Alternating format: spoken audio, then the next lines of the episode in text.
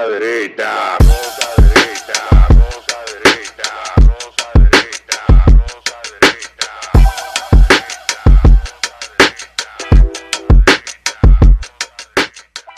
Este programa contiene tres personajes únicos y vulgares. Sus opiniones son totalmente individuales y ofensivas y debido a su contenido todos lo deben ver. Bienvenidos a la Rosca Derecha. Eh, por unos cuantos días vamos a tener flow de programa de panel de canal UHF. Digo, con este, este set aquí atrás impresionante. Pero aquí con, con Ay, el mi micrófono Levalier, esta vaina aquí colgado, las manos puestas así, en reunión. Este Y- domingo, y no se pierdan, edición hablándole- especial. hablándole a la cámara y, y obviamente como Casal siempre ha querido tener un programa de panel los domingos, ve, ve practicando aquí para ver si termina tú a las 10 de la mañana por Telesistema. Voy a dar la primicia de todo lo que ha pasado entre Tecachi y Aileen. Estamos ahí en la cama cuando sucedió el problema. No se pierdan, este domingo, en exclusiva. Ese es un tema interesante desde la perspectiva legal eh, y, y tú que eres un hombre que ha tenido práctica eh, legal en, en todos los ámbitos corporativos, te has tenido que embrujar de vez en cuando en algún tribunal. Y yo lo, lo reflexionaba en estos días que República Dominicana no es un país rico. No. los recursos, de hecho, hay, hay, hay reportes que hablan de que aquí los recursos son tan limitados en el Ministerio Público que hay fiscales que están sobre, sobrepasados de su capacidad Muchacho. de trabajo. Cuando pasan estos casos que uno no sabe si son ciertos o si son mentiras, es recursos que se está utilizando en temas que, aunque son personas, tienen más eh, tintes faranduleros que meramente problemas reales, que pro- problemas eh, que, te repito, pueden ser serios. Y uno, y uno ve el derrotero que está tomando todo esto. ¿Qué opinión te merece a ti? Tú Yo creo que, y te voy a decir una cosa, y lo, di- lo hablé esta mañana. Ese sonido no cae mal. Un sonido, como tú bien dices, un tema farandulero. ¿Por qué? Porque implica una persona que te va a hacer noticia diaria. Y él, el gobierno es estúpido. El Ministerio Público tampoco. Ese sonido, La fiscal de La Vega yo no la conocía. y, y no, y va a conocer muchos más actores ahora. Muchos más actores ahora. Y ese sonido va a sentar un precedente. ¿Pero por qué? Por la figura. Porque ¿cuántos casos no pasan iguales? Y no se le da la misma relevancia. Obviamente no es igual. Totalmente entendible. Pero, Los agentes que participan son de perfil alto. claro, y hay que darle una connotación de perfil alto. Porque- se le va a dar y se le va a continuar dando.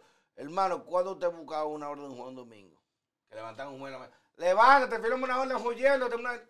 Mira, el pobre juez, coño, la- lavándose la bolsa.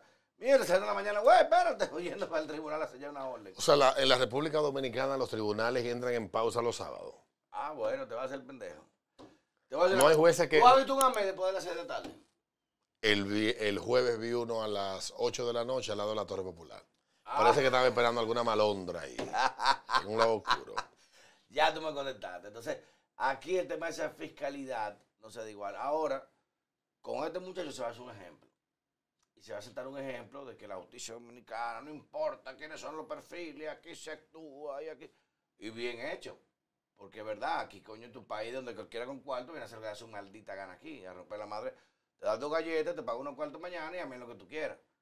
Y es verdad. Ahora, de que se está llevando un nivel de preponderancia, de este caso, cuando hay muchas cosas también por, por investigar y muchas otras cosas también muy graves, de casos que pasan, no tienen más relevancia y hay que entenderlo. Y en tu momento John Star, hermano, los fiscales son, son concurso de popularidad. Véanse, recuerden, siempre los refiero, la película de, de Christopher Nolan, esta, de, Dark Knight, Harvey Dent, es un tipo, un caballero blanco, una estrella. Y a los fiscales hay que mantenerlo, coño, como una superestrella. Johnny Bernice, una superestrella. Eso es un rockstar. Y los fiscales tienen esa connotación. Y la justicia lleva esa connotación. Pero, indudablemente, de que esto tiene otra relevancia, porque un extranjero que no se atreve a hacer eso en Puerto Rico, lo dije ayer, no se atreve a hacer eso en México. En Puerto Rico no lo hace. Eh, a la esquina no llega. Al, al- al aeropuerto no llega. A Luis Muñoz Marín no llega. Baleado. Ni al otro, ni, Y, al, y en ni al México. de Isla dice- Verde. Y en, a- en, en Antioquia, Medellín, lo agarran bajando. En una la loma, en poblado. Entonces, aquí se da, se permite, pero indudablemente de que sí. Ni en Guatemala lo haría. Chacho, que no, se, no puede, pero aquí con cuarto, saca aquí los Lambor- Lo mismo tienen los golpes, tú lo verás celebrando. ¿Tú crees que, lo, que él haría eso en Petare, en Caracas? Ay, mi hijo. y llegando allá. Pero, si el peso pluma suspendió un concierto de mexicano. Peso, suspendió un concierto. Porque le cantó a, a- a- O cantó una canción que hace referencia a, un narcotraficante rival dieron, de la banda no que lo cruce por amenazó. aquí, no cruce por aquí. Entonces, ellos saben, y saben manejarse, de que sí, la justicia va a utilizar esto como un, como un as, como un virado. Pero claro, yo lo usaría también. ¿Tú sabes qué es lo que me da miedo? Yo, bueno, hay dos cosas que yo, yo tengo que tocar el tema de la farándula por, por, el, por el programa que hago de lunes a viernes en Ritmo 96. Pero yo vengo observando desde hace un tiempo que la sobrefarandulización En la otra del género huma- eh, urbano en la República Dominicana. Se ha comido la, se ha comido el principal insumo que tiene, la, que tiene ese género, que son primero sus artistas, lo ha, lo ha ido devaluando en el interés de la gente, por un lado, No por la sobreexposición, y la otra es que al ellos estar tan pendientes de ser parte de lo que llaman la farándula, el espectáculo, no están produciendo suficiente y ha habido una, un declive tremendo. Totalmente. Hace dos semanas yo iba camino a Baní, a una diligencia, y puse el playlist de las 50 canciones más escuchadas en República Dominicana. De manera ale- aleatoria, bueno, me salieron un montón de, de canciones, dentro de ellas algunos dembow, todos suenan igual. Hace cinco años atrás, tú no tenías ese fenómeno. O sea, había un interés por producir música, había un, un enfoque en hacer música, en tener sonido diferente, etcétera. Aunque el sonido ha sido siempre parte de la industria artística, lo que llaman sonido, que eso es parte de la estructura de, de publicidad o de relaciones públicas de, de- de cualquier eh, género musical, yo creo que en los últimos dos años la guerra de los views de las plataformas ha consumido a los artistas Totalmente. y lo ha hecho Brillante, estar Alberto. constantemente dejándose Están más utilizar pendientes a eso. Estamos que a- que a pendientes- hacer su música. que a hacer su ¿Por música. qué? Porque eso le genera más atracción a la música. Y usted da cuenta como eso, cuando tú No, eso beneficia a una parte del negocio, que es el que se beneficia del view que eso genera. Dice, no, que es free promo, pero ¿a qué costo? Porque tú no estás vendiendo nada ya. Tú Exactamente. no estás vendiendo nada. tu producto ya te está convertido tú. Trump dice que la publicidad mala no existe. Claro, pero cuando ¿verdad? tú eres una persona que está buscando proyectar una imagen porque estás ineludiblemente tratando de, de concretar una venta, por el camino que sea que eso llegue, pues perfecto. Pero si tú no tienes nada en oferta en el anaquel, ¿qué vas a vender? Algo para hacerlo. Algo para hacer. Mira esto, esta muchacha, la Yelin publicó al otro día del incidente de que, ay, viene el primer álbum, prepárense, mejor que nunca. Coño, o sea, Yo creo Wow. que, que con los sonidos que haya tenido en este año, y todavía no se ha pegado la primera canción de ella, no ha funcionado la primera que ha hecho. ha hecho más sonido y no ha pegado una canción que la gente diga, venga, ¿qué es la canción de Yelin? Hoy mismo lo vieron, señores. Ayer Rocco me enseñó un video que, aquí estamos pegando Tecachi, viene tu canción favorita de Tecachi. Yo no sé, pero tenemos hambre. Eh, el hombre viene para acá y los cuartos para la cena. Yo dije, onda, al diablo, pero... También vi- vimos el caso del escupitajo, Diablo. Maldito un hace. gargajo en la cara. Diablo. pero- Eso es un tren nuevo. ¿Quién lo inventó ese tren? No, no, no, no. Por lo menos te voy a decir una cosa. Entre parejas, coño, es sexy, una vaina, mi amor, escúpeme. Y en la boca y tú. es- Pero, coño, no me da un gargajo un ojo que parece un lechazo. Es un ojo. Y de lejos, tú le haces una vaina sexy. La perversa tiró, coño. Diablo, yo no. Uno, ¿Quién fue que le escupió a ella? la perversa era una fanática. Pero por favor. Le tiró un, un, un cupitajo que se ve que es de bar. Tú me excusas, pero luego me escupí que. Hace. ¡Pam! Coño, una pedra apareció, una pedra apareció en el ojo. Mierda, la tipa, la tipa se echa para atrás. Mierda, espérate. Una pedra en un ojo, ni un lechazo tan duro. Y, le, y después como ella le dio vergüenza ajena, ¿te fijas? Le dio vergüenza ajena. Que después dijo, dame limpiártelo, espérate. Y, y se me diablo, loco, pero ¿y qué es lo que está pasando, loco? Y en un momento que se, se me hagan en la cara, dame mirarte la cara, espérate. Coño, pero ¿y qué maldita vaina es, loco? O sea, una cosa, una vaina sexy que toma, oye, saliva lengua con lengua, mierda, qué sexy, wow. Porque, ¡pam! Yo- yo- yo- es más, yo- una moneda de eso, nada más, ¡pam! Tú ves los concursos que hacían antes, de que en el viejo este, de que el que, el que ocupa más largo, es a ti para ganar ese concurso. La perversa de los cupitados, esa se ve que aga- agarra unos cupitados, marico, que te, te hace el coiri. Donqueo, te tira, de tres. Es Steven Curry con el, con el cupitado. Pero- de tres te tira. Yo, yo creo que lo que, que lo que hemos, eh, lo que estamos teniendo básicamente, men, y no sé si tú estás de acuerdo conmigo, yo creo que uno está tan imbuido en la necesidad de atención, wow. o sea, que todos los días, eso me recuerda mucho a una metáfora que utilizó el amigo de un amigo, que dice que cuando tú empiezas a tener ciertos hábitos sexuales, digamos, que te introducen una zanahoria, Oye, esa maldita vaina. Ah, para que vea mejor, es para que vea No, mejor no, el culo. una zanahoria. Dice, coño, sexy, pero no, no, mañana quiero un pepino. O termine pasando como el caso del hombre de Costa Rica que le sacaron un ñame de tres libras del ano. Entonces yo creo que estamos ya, vamos por el pepino, pero lo que preocupa es que lleguemos al ñame. Duro con la, zanahoria, con la, con la, con la ramita afuera. Men, un ñame como, como, como Ya. de medio, de un pie de largo, men. Él estaba cocinando, él sembrando lo que él estaba. Un ñame. Wow. Men, Señores, miren. eh, aquí hubo un amigo médico que me, que me contó. me contó que tuvo una emergencia de, en, la, en el hospital que le estaba haciendo la, la residencia, que a él le llegaban siempre emergencias extrañas al hospital. Esas extrañas son peligrosas. A él le llegó una de un pote de Glade que se quedó dentro. Ah, me senté en el pote sin querer. El otro fue un pepino que dice que por, el, por los zancochados que estaba el pepino, ese pepino tenía más de ocho horas dentro. Oh, Dios mío.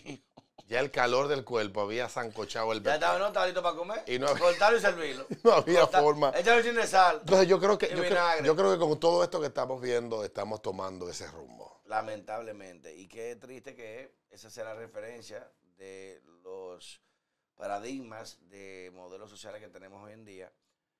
Y tú decir, pero coño, con tanta forma que hace la vaina bien, pero eso es más fácil. Eh, Llega un momento, pues, te digo, no te sorprendas, nos vamos meando en la cara a una gente, mira la cara, ¡guau! ¡Mira qué duro! Coño. Oye, que yo no me pongo, él quiere hacer su vaina. No, yo creo en la libertad. Eh, Pero yo, bien, yo pero también, coño. yo también entiendo que uno tiene que ver más allá de la curva y ver el rumbo que está tomando, Bueno, donde el caño es así, una curva. eh, que está tomando todo esto. Y, y yo le comentaba a alguien que me preguntaba que si hay una obligación de quien se encarga de, de poner esto, de. Yo no, lo que pasa es que hay un mercado allá afuera y hay una, una cuestión que se llama economía de la atención. Eso, no, eso no lo impone el que hace el contenido, eso lo impone la plataforma que busca la atención del que ve el contenido. mayor, porque ya tú eso, hay que pasar otra línea. Y en la medida, en la medida que tú vas eh, trabajando, yo estaba conversando a alguien ahora que los views se han desplomado a todo el mundo, se le han caído los views. Sí. Entonces, en, cuando eso pasa, las buscar. plataformas empiezan a mandarte correo. Lo que está funcionando en tal sitio es hacer ta- tal tipo de cosas. A mí me lo mandan, tengo un canal que me llegan esas actualizaciones con la métrica y la Conmigo vaina. no invente así, Rocco. Y, me, y, y te dicen y te, y te recomiendan. Y hay, y hay, hay una, obviamente, el que tutela todo eso es el que tiene el negocio de vender atención a quien quiere alcanzar con su mensaje para que su producto sea consumido, que es el que paga la publicidad. Y obviamente estamos en ese juego, en el juego de la métrica, en el juego del algoritmo, en el juego del view, en el juego de, del like, y en el proceso no, no nos estamos dando cuenta cómo nos, nos estamos deformando. Y eso es tan real que hay una historia, incluso una serie en Netflix que salió ahora, un periodista, creo que es brasilero, que se hizo muy famoso, Sí, yo ese caso lo recuerdo. que mandó a matar a una gente. No, él mandaba a matar. Él man- va a dar la primicia. Varias personas para dar Él la mandaba a primicia. matar gente para dar la primicia. Él sido- lo van a matar mañana. Que... ¡Pam! De uno de los estados céntricos de Brasil, una ciudad, eh, creo que la ciudad eh, cabecera de ese estado. Señores, Él tenía un programa en un canal local, también era político, había sido candidato Sí. a alcalde, no sé si terminó siendo y alcalde. mira, ¿qué va a pasar esto mañana? Esto, esto. Él la Y alguien- una y un a matar tigre- gente. Hubo uno de los que trabajaba con él, si no me equivoco, fue alguien que trabajaba en investigación que dijo, aquí hay un patrón que a mí me extraña. o sea, A ver, tú me mencionas gente, lo matan. o, o el primero que llega eres tú.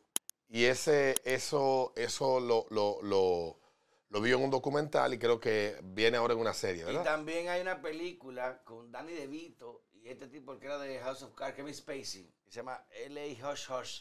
Que hablaba de eso mismo, como los mismos policías, filtra- y con Russell Crowe. y con Russell Crowe. Luego policías filtraban temas de farándula, espiaban a una gente y mandaban a, a matar a una gente para dar la primicia a los periodistas.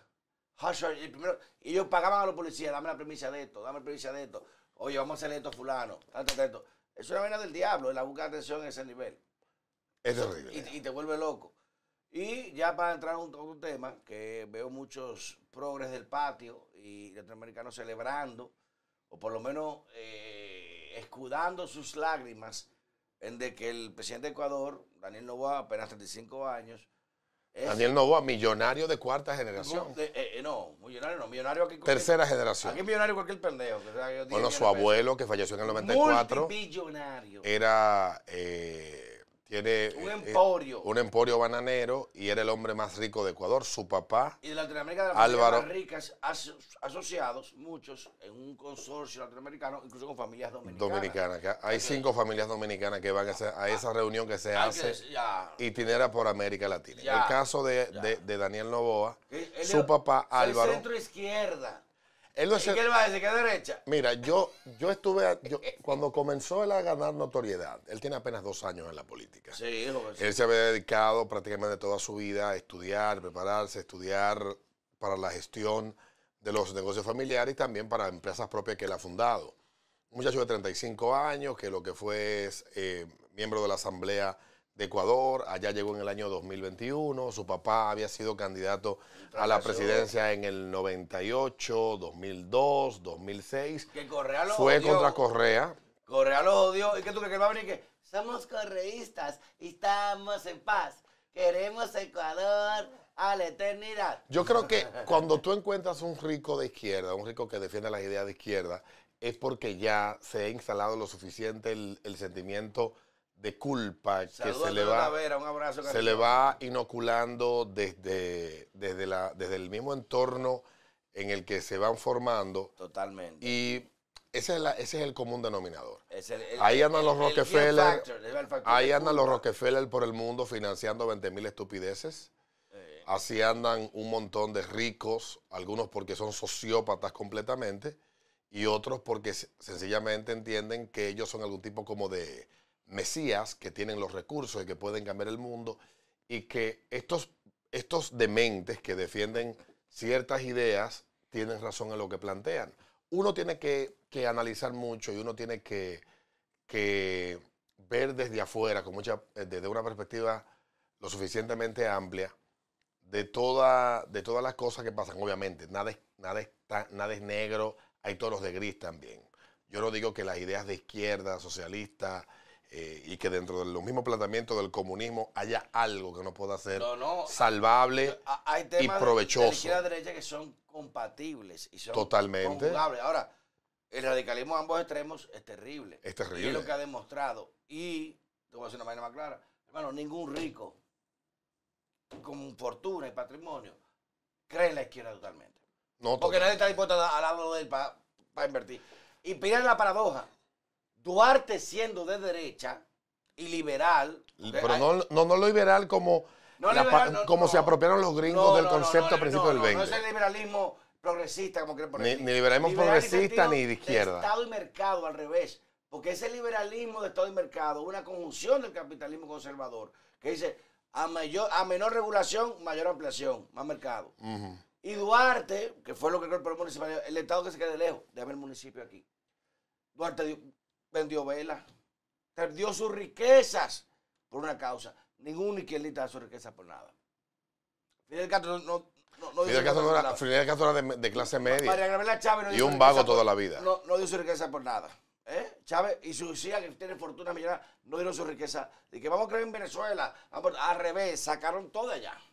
Sacaron todo allá. Por eso muchas los empresarios son malos, terribles, son los culpables. No, aquí hay empresarios que han creído en el país y mantienen su hegemonía. Bueno, los empresarios son la espina dorsal de las economías de casi todos los países Bueno, hermano, sin ellos nos jodemos. Porque si no hay un mercado fuerte privado que mo- motorice la economía, el Estado no puede con todo el mundo. ¿Quién le va a Algunos dicen que el fracaso de Venezuela fue el capitalismo de, Estado que se propició desde, el- de- desde los gobiernos de, de ese acuerdo de punto fijo, Sí, donde no, de- en esos de 40 Copec y años que ellos fueron interviniendo tanto en todas las actividades económicas Y Y la básicamente corrupción causa la corrupción efecto, y, el gran problema que tiene una empresa estatal. Pero- Las empresas estatales siempre encuentran en qué bolsillo encontrar dinero para seguirla financiando. Parte del milagro, como lo llaman algunos, del milagro británico de los siempre 80, fracasan, siempre fracasan. fue, fue las decisiones de Margaret Thatcher de deshacerse de un montón de empresas que el Estado no tenía que buscar nada con ellas. Imagínate, aquí tenemos un ejemplo de Corde y de otras empresas que lamentablemente el Estado es ineficiente en la administración y las alianzas público-privadas han tratado de, retornar esa equivalencia donde tú me das un beneficio, yo te doy un activo y tú lo rentabilizas, pero para los dos, no para ti, solamente para los dos. Si tú me das beneficio, entonces nos rompemos la madre. Y eso es importante. Entonces, Daniel Novoa, que la- lo- los, los progres del patio, que tal vez estudian poco y conocen poco la... Eh, se quedan con lo que publican los periódicos. El Che, era, eh, eh, era amante de los gays, igualito. El caso, el caso, Eh, vol- vol- vol- volviendo a Correa. Es lo mismo. Hay, hay personas que hablan del milagro de Correa. el milagro de Pero, Correa. pero Correa no generó ningún milagro. Correa lo que tuvo fue la oportunidad de llegar y copiar un modelo que le permitió tener estabilidad, gobernar 10 años Ecuador. Y tuvo que irse corriendo del país, no puede volver a No, en el 2018 quiso hacer un referéndum para seguir religiéndose y el referéndum fracasó. Pero Correa no fue un demócrata. ¿Y dónde estudió Correa? Corre- Correa no fue, en, en términos puros y duros, Correa promulgó leyes similares a las que hay en, en Venezuela o leyes como la que anda promocionando el padre de la, de la corrupción moderna en Latinoamérica, el gran exportador de la Lula da Silva. Lula da Silva, por el mundo y miembro de un club de delincuentes como es el Foro de Sao Paulo Ya lo sabe. y el Grupo de Puebla, que son delincuentes todos los que están ahí. No, delincuente poco. El problema es que se salen con la suya. Entonces la Ese izquierda tiene algo, y yo, yo creo que ese fetiche que tenemos, que tiene la clase media de presumirse de izquierda, pero quiere ser noble. Porque nosotros queremos, queremos ser Pero hay- moralmente superiores y vaina. Ahí sale un artículo de Narciso de Narciso de Conde. De que la arrogancia frente a Haití. Pero hijo de tu mal. ¿En, en qué carro Narciso Conde? Y, y Pabeliza, su hijo, ¿qué él es? ¿Ministro de qué? Y Antonio Seconde, ¿ministro de qué fue? ¿Y tú cómo andas? La humildad. Pero yo digo, hay gente tú lees y dices, Dios mío. Es que todo trata de una pose, men. Tú dices, pero ¿cómo posible este tipo? Que ha tenido todos los beneficios del mundo. Hermano, mande a su hijo a renunciar. Váyase a la montaña. Suelte los vehículos. Suelte la, la- la escolta que tiene con arma larga. Lo que pasa es que, que la historia, de, la, la historia de, la- de las manaclas es bastante ominosa, oscura. Coño, pero hasta- y lo rentabiliza como quiera. Y si le sacamos, ¿quién financia a Narciso Conde? ¿Cómo se financia? ¿Cómo se financia? Vamos a hablar claro. Entonces, es el tema a la izquierda. Que tú quieres los, los beneficios. Por eso yo respeto mucho el proceso chino. De cómo ellos dijeron, mira, queremos tener un sistema totalitario. Sí, pero no podemos ser totalitarios en- la producción. Hay que producir. ¿Cómo Hay se llama el chino dinero. que hizo eso en los 70? Un país de sistemas. Eh, él dijo que no me importa si el gato es blanco o es negro, si caza Que ratón. si caza ratón, hermano. No importa. Eh, El gato, blan- con contarle que caza ratón no hay, no hay problema. Desde Hu Jintao. Y establecer los esquemas que, mira, queremos un sistema político de esto para tener control. Ahora el sistema productivo tiene- hay que tener rico. No todos somos iguales. Mentira el diablo. Hay que tener rico y gente con cuarto y beneficio. En China, de la Y con visión y empresarial. económica más grande, los, chinos hacen lo que, los ricos chinos hacen lo que les su maldita gana en el mundo. Los pobres chinos no. Ya, y, y hay el comunismo. Ah, pero nadie puede hablar de eso. No, porque es un sistema, dos países, son dos sistemas que miran diferentes. Mierda para ellos. Se burlan del mundo. ¿Y quién compite con un tipo eh, ganando cinco Deng Xiaoping. Deng Xiaoping. Deng Xiaoping. Entonces hay que entender de que ese esquema romántico, Que la historia, la historia de Deng Xiaoping, tú sabes que él se peleó con Mao. sí, no Y, fue el tema de la revolución. y el tema entre ellos dos era que Mao tenía una visión del comunismo, que fue el, muy absolutista, muy los- los absolutista. Básicamente, eso se llamó maoísmo, que era eh, la visión de Mao del comunismo, campo, el salto hacia adelante, que fue el salto hacia el abismo, eh, la, eh, y toda esa mierda que él fue. campo otro, otro día, loco. Y, Y Deng Xiaoping era un reformista que creía en otras cosas que la economía tiene que y salvar la- recurrió la, revolución. a los economía- economistas liberales en más de odiar prestigiosos. la economía, hay que abrazar la economía. Y tuvo resultados. Hoy en día, el tiempo le dio la razón. Bueno, ya en, ya en el 2000 China era una potencia económica, industrial En el 2005, y de consumo. antes papá morir, me dijo a mí, los dueños del, del tesoro americano son los chinos. Bueno, son dueños, son dueños cerca de un otro lado, 20% de la deuda. Estaban comprando deuda americana para doblar el pulso. Por eso los gringos se la juegan, oye, espérate, ve. Entonces, Pero- volvi- pero- ¿tú me volviendo, a- volviendo al tema del no entendimiento, porque ¿cuál es la obsesión que tenemos en América Latina con el socialismo, con la izquierda? Yo no entiendo. Yo creo que Carlos Rangel lo explica bastante bien, pero si el Con tanto latino- maldito ejemplo que tenemos. latinoamericano fuera un poco de pensamiento crítico, todo lo que huela a socialismo y a izquierda lo repeliera.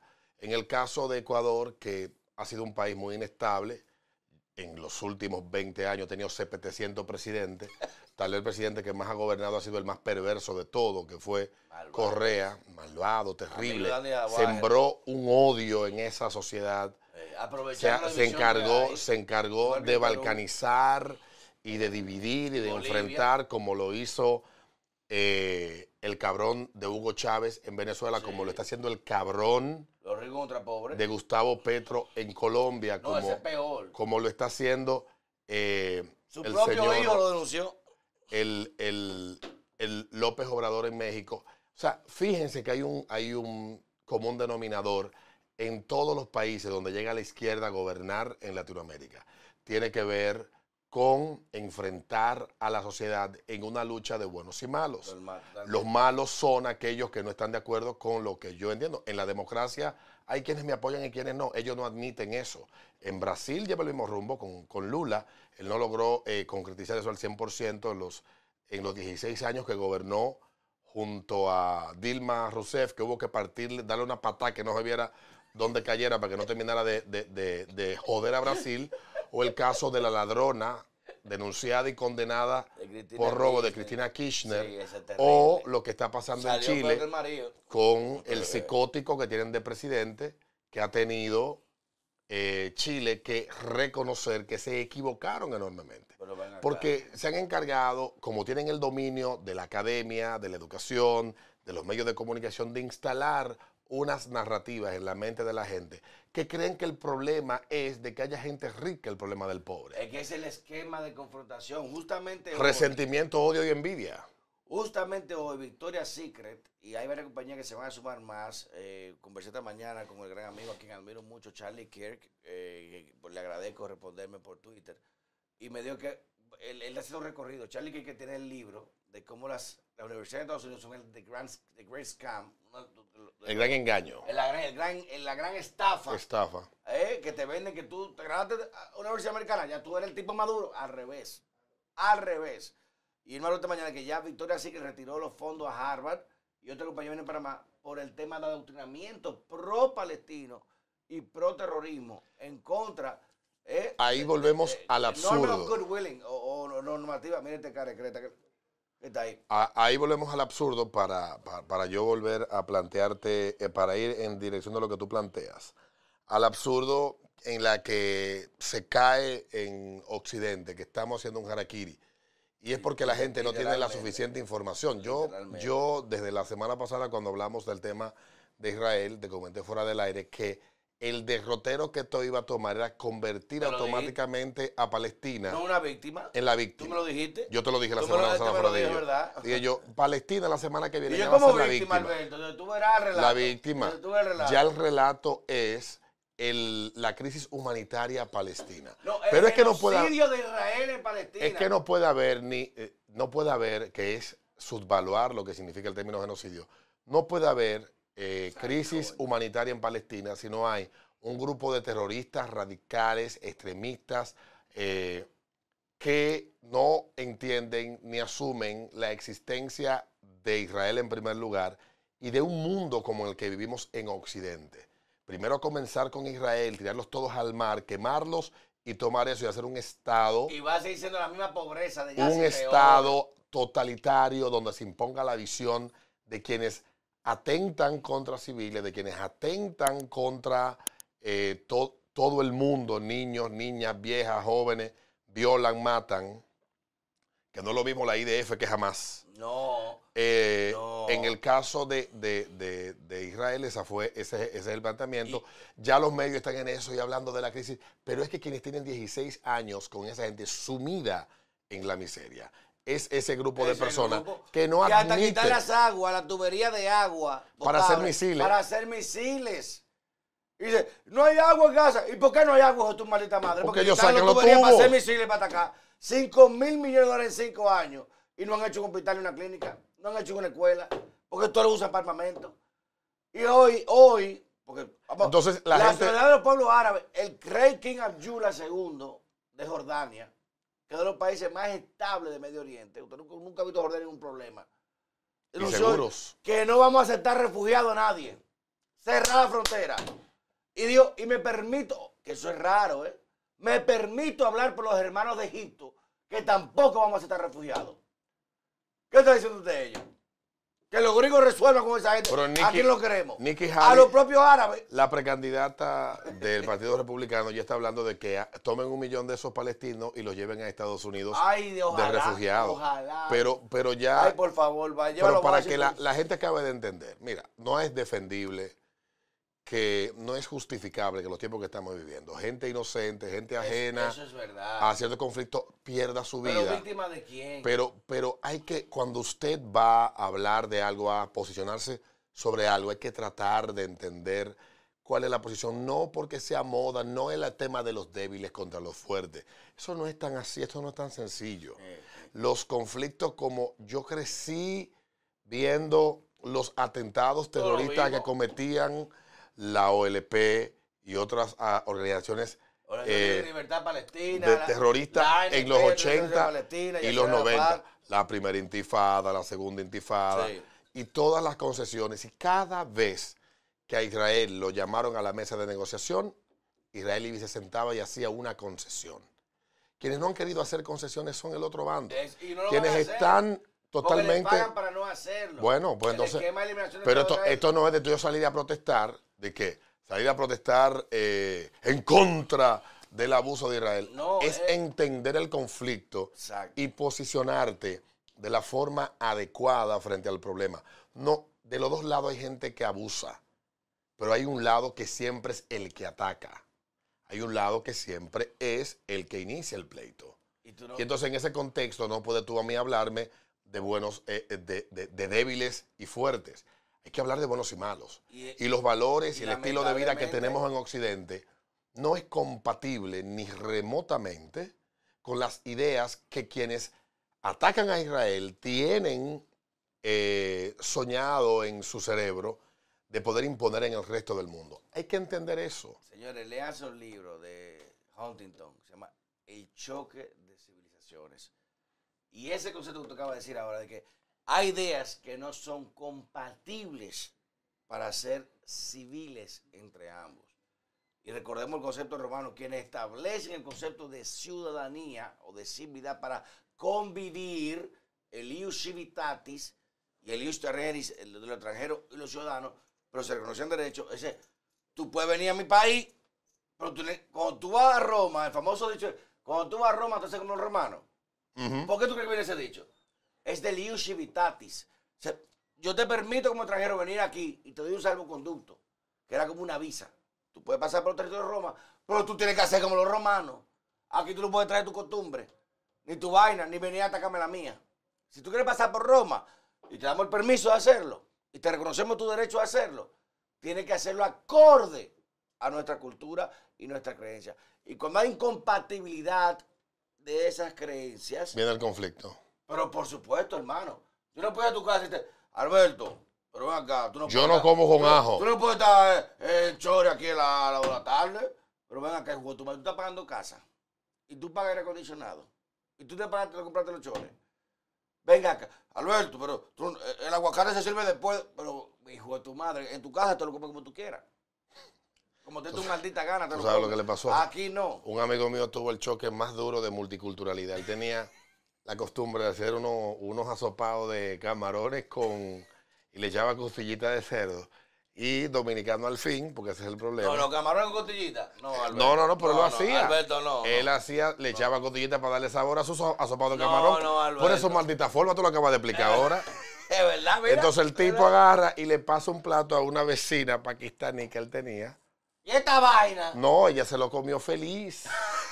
Y su mamá comió de eso. Y un día ella le pregunta, Ay, cerdo. Lo pa- y un día ella le pregunta que, Ay, que, Dios mío. que qué es esa carne tan buena que sabía tan deliciosa. Le dice, eso es costilla de cerdo, oin, oin. A galleta.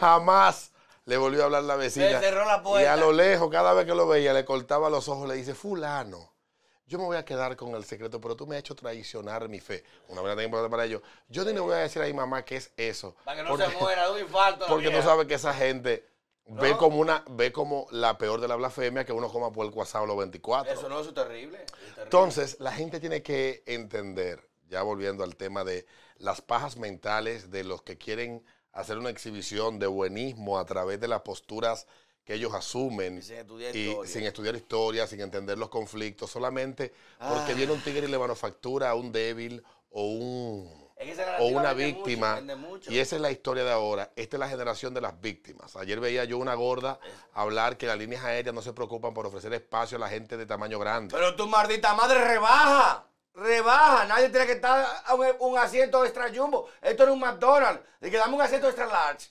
¿Es que tú quieres un asiento medium, regular? Ma- pero ven Pero acá, hermana. esta es la Yo generación. voy a quejarme que, Hugo Boss, ¿y por qué no? Yo fui a comprar ropa ahora mismo en, en Ale- en Alemania y me sentí hasta vergüenza. Y dije, oye, pero no hay camisa. Este es el mal algo que hay. Y yo voy a decir, las tiendas me están discriminando porque no hay camisa XXXL. Pero hijo de tu maldita madre, que tenga Yo, rebazo. yo fui a Walmart a comprar un t-shirt y todos eran XXXL. Entonces, oye, esa- es verdad, que triple XXL. Coño. Bueno. Pues a, a los que Bueno, y están. la gente con los huevos chiquitos como Rocco. Que no hay que al- condones pequeños. a los que, a los que están tratando de, de sentirse eh, agradados y hacerse su paja mental con Daniel Novoa y todas las cosas que yo los invito a, Deja que vean lo que a, viene. a conocer bastante bien. Daniel Socios Novoa, de ExxonMobil y ningún rico de esa magnitud. ¿Sabe? Y como eh, eh, el choque social que tiene Ecuador ahora mismo. Ya los ricos tomaron la decisión de que ellos quieren Ya, ah, y- recuperar su país. Y lo van a apoyar. Ya, no, no quiero decirlo así, pero ya la élite, y no solamente Ecuador, lo que hablamos ahorita, esa élite latinoamericana económica, que la República Dominicana Estamos de experimento. Vamos a sentarnos ahí. Y viene, y, pre- y prepárese lo que viene en Argentina con mi ley. Que ahí es que se van a, ahí se van a cortar las venas. se van a cortar las venas. Vayan a comprar dólares de pan, compren su prodón, eh, pónganse mentalmente hablando, se van a cortar las venas. Porque si algo ha demostrado la teoría económica en Latinoamérica es de que el socialismo en ningún lugar ha funcionado. En ningún lugar ha funcionado. Y como tal que no, los países nórdicos, Suecia, Finlandia, bú- búscate eh, eh, el superávit economía eh, y educación que hay en otros países entre asistencialismo. Pero lo mismo, mira Alemania. Alemania se está quejando ahora mismo. Mira España, ya no será el diablo. El 50% de la gente en edad de trabajar no trabaja. En, No, y, y los jóvenes no están en trabajar tampoco. En Puerto Rico el 47% de la gente en edad de trabajar no trabaja. Atrofiación cultural y social. Cuando tú le das a la gente acostumbrada a darle un cheque sin hacer nada. En Venezuela, el- ese existir. fenómeno de pagar sin trabajar comenzó en el gobierno de Carlos Andrés Pérez en el, en el 74 y es lo que no le ha permitido a Venezuela salir del hoyo. Y Porque no ya hay, está instalado en la mente de la mayoría de la población, sobre Hay todo la más darme, pobre, que de que hay que trabajar. Y es un problema. En Brasil, lo mismo. Y, y- y lo peor que Brasil comparte con otros países de Latinoamérica, donde tal vez el socialismo no se ha instalado tanto, es que se le ha creado una idea al que tiene un ingreso medio de que es rico. Y en Y empieza a endeudarse a partir del ingreso y Claro, después los cuartos no le Tú dan. estás contando con eso. Y tú dices, bueno, porque yo soy rico. Y en Y Colombia tú lo que tienes son muchas deudas. va por el mismo camino. En Colombia. Yo me alegro lo de Colombia. va- dígale, Dios me perdone. Porque ellos se le advirtió. Y, se, y votaron. Y todos los jóvenes le prometieron vaina. Miren ahora. ¿Quién va, quién va a pagar sus pensiones? O, o eso va el Estado va, va a fabricar dinero. Pero dinero para todos. El Estado es riqueza. No. Perpetuación de la pobreza. para que un voto me tenga que reivindicar y yo reivindicarte a ti. Con miseria. Pero yo no vivo en miseria. Y ese es el esquema más terrible que hay. Y cruel. Y, cruel. Vamos a la próxima.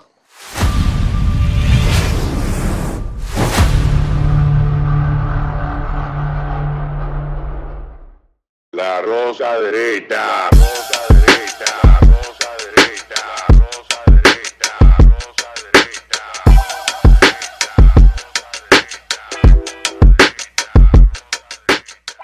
Este programa contiene tres personajes únicos y vulgares. Sus opiniones son totalmente individuales y ofensivas y debido a su contenido todos lo deben ver.